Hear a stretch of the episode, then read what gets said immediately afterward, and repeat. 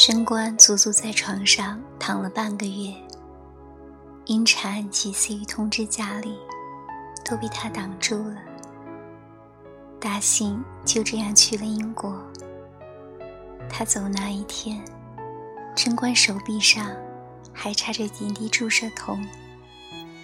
他不吃饭，郑开元只好给他打盐水针。任何人与他说话，他都只是虚应着，心中唯是一念：我该怎样跟他去呢？伦敦离的台北千万里路，我一个弱智女子，出门千样难，出境不易，人地生疏，外头有坏人，存的钱大概也不够。名人小说，你记得范巨卿与张文博以一亿合，一合，二人结为知心，言曰重阳佳节相舞见。自别后，范为佳绩奔马，不觉光阴迅速。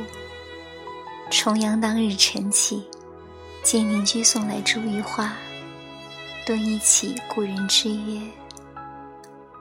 然而两地相隔千里，人不能一日到，魂却可一夜行千里。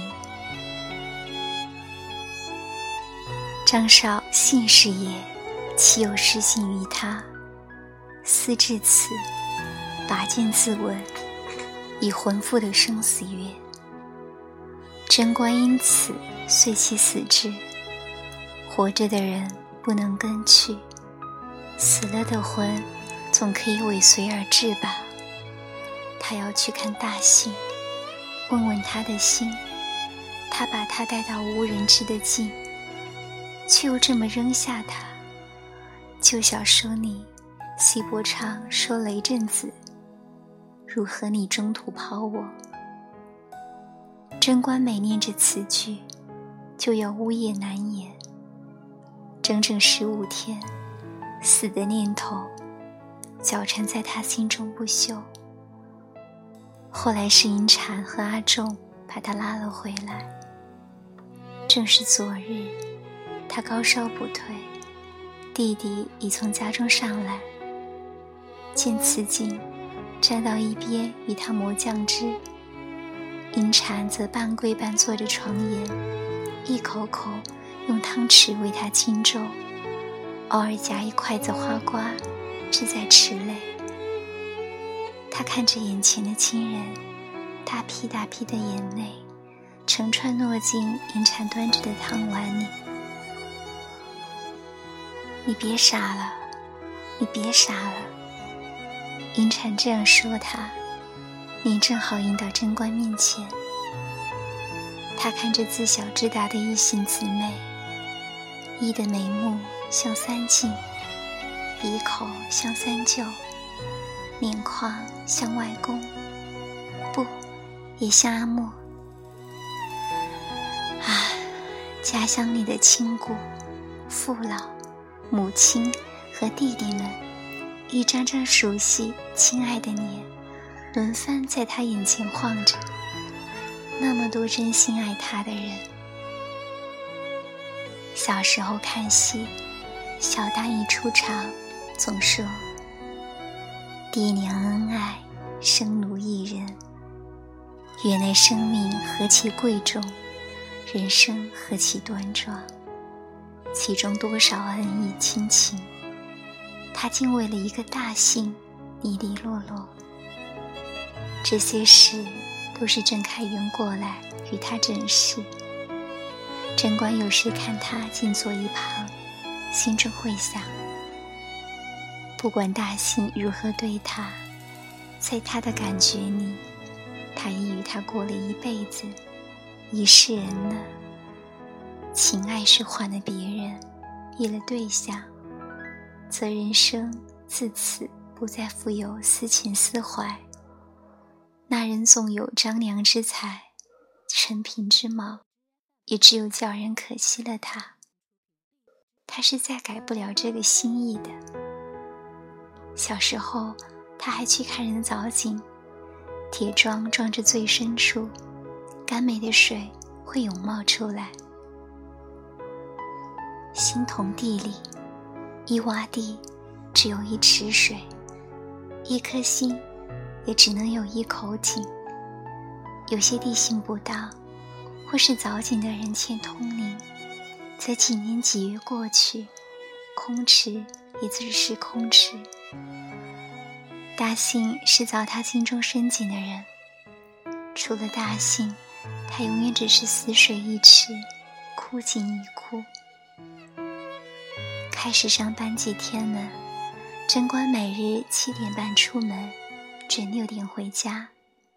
连着六七日，银常观察不出端倪，有些沉不住气了。到这晚你睡，他坐到床上来问他：“你怎么样了？什么怎么样了？你到底好一些没有？这不是好好的坐在你面前？我是说你的心。”贞观一时无以回应。心，心会好吗？今天是牛妮子阿静生日，二人跟着大舅回宁姨街中家吃饭。他们到时，牛妮子阿静在厨房里烤蛋糕，一嘴边正哼小调，是魂断复是你。贞观从大舅说起，他二人如何相识开始。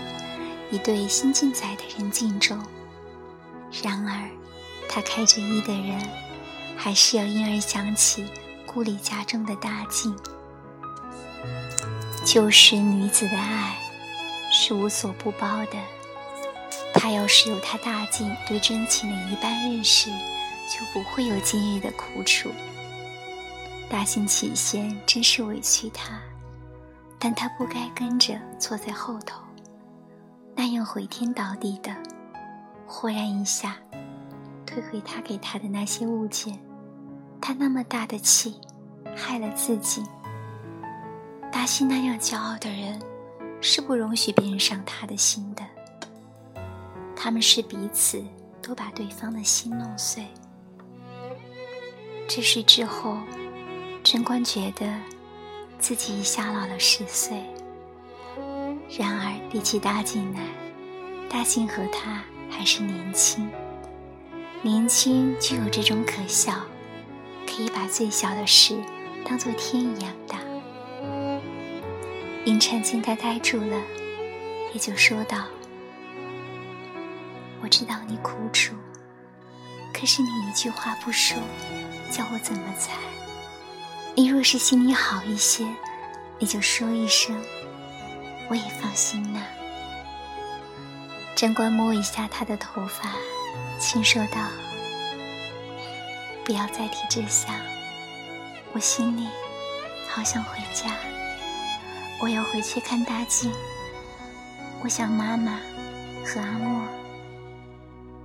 银蝉，我们回去好吗？”银蝉的大眼闪着泪光。他拉着贞观的手，只是说不出话。隔天下班，二人说好，一个去车站买票，一个先回来收拾行李。贞观下了车，距离住处还有百余公尺。他沿着红砖路，逐一踏着台北的最后一瞥，可爱的台北。破碎的台北，他心爱男子的家乡。忽的，他听见身后一个稚嫩声音，这样唱着：“一碗一碗的饭，阿木盛的那碗我最爱；一拧一拧的山，阿木缝的那拧我最爱。”是个跳着小脚步回家的幼稚园女生。贞观停下来看她，小声音一下就晃过他的眼前去。一条一条的路，阿母住的那条我最爱。贞观的眼泪终于流下来，圈养的儿歌，童谣，他也要飞向母亲，飞向深深的母亲，故乡的母亲。想着一，就这样，当街眼泪不止。春天的时候，母亲喜欢炒着韭菜、豆芽；夏天时，他爱吃竹笋汤。一到八九月，他会向卖菱角的人买来极老的菱角，掺点排骨去炖。等好了。就放一把香菜进去。他还不准贞观将衣服与弟弟们的做一盆洗。男尊女卑，贞观是后来读《礼记》才晓得，而而他母亲也只是读了几年日本书。他是您弟弟们脱下来的鞋都不准贞观提脚跨过去，必须绕路而行。父亲去世几年了，母亲除了早晚三支香，所有父亲的遗物，一衣一袋，他都收存极好。敬重如他的人在世间，他还教人认清本分。贞观常听他说这样一句话：“庆饭不吃做咸的，因而自己的那一份。”自己要平静领取，不领也还是给你留着。贞观进门时，早听那电话响个三两声，他拿起来，竟是电信局小姐。肖小姐吗？我是。长途电话，请讲。贞观吗？贞观亦是银蝉。三舅，我是贞观。大舅那边线不通，你快些通知他。阿莫方才跌倒，不省人事，你和银蝉也快些回来。夜快车摇摇晃晃，本来是可以坐自家车的。他大舅因为夜路多险，也就不叫司机驱车南下。贞观和银蝉交握着手。眼睛望着车外的黑天，前座的大舅与琉璃子也是失神黯淡。阴夜的夜空闪着微星点点，大信的眼神真个如星，又清亮又纯良。从前他给他写信，说到他坐一快车的经验这样：睡不着时。就监视着昼夜的变更。算了，我没本事形容。反正太阳才刚露出过额头，大地便搬弄出千变万化的色彩、光辉。女人目瞪口呆，只有感动的份儿。他现在怎样了呢？在两日七夕，英国没有农历记载。他知道过生日吗？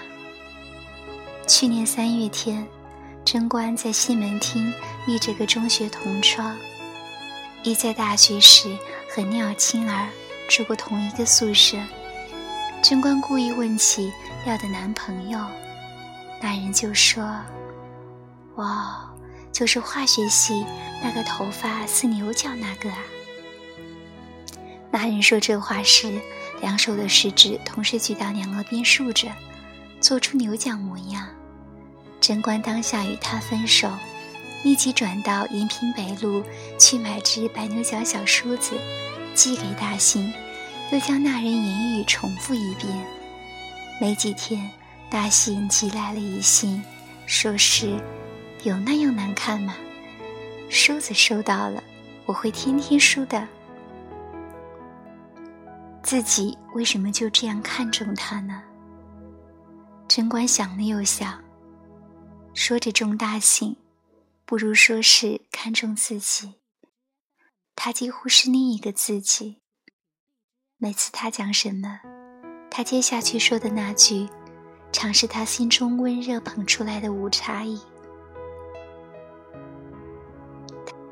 他跟他说起小时候，在外曾祖家渔文耍水，被阴城他们推下岸，等爬起时，裙裤上竟夹了一只大螃蟹。话未已，大信马上说：“哈哈，用自己去钓。”这事他也与别人说过，可是人家也都只是一笑而已。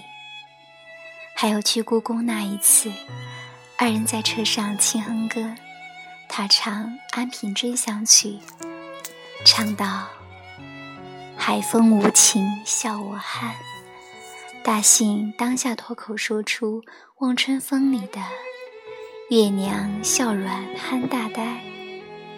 真的，如果不是这些，他今天可以不必这样。车内旅客有打呼的，有不能睡的。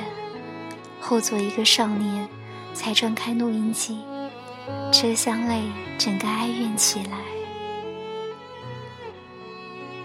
月色当光照山顶，天星粒粒明。前世无作待心性，郎君这绝情。贞观转过头去，努力不让眼泪掉下来。车到新营，大舅招了计程车，四人直奔故乡而来。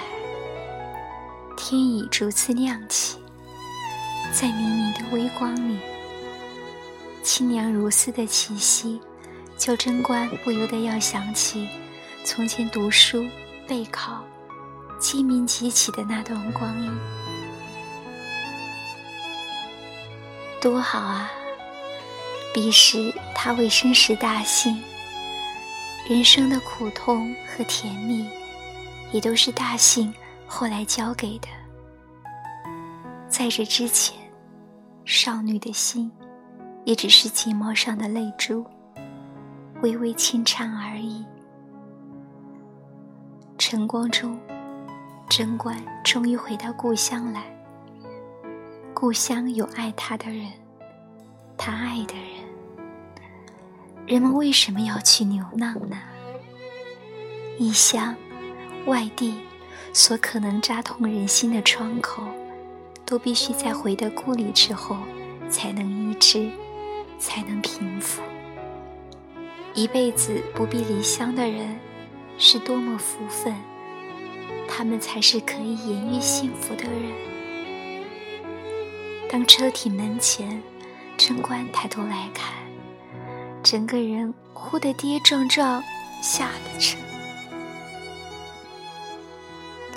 四个人一起跪了下去。然而仆妇爬到门键来。他母亲和他大静一起一黑，嚎着上前接他们。贞观哭着爬进二人身旁，一手指母亲，一手拉近仔。人世中最难忍、最哀痛的，一下全倾着。从他的咽喉里出来。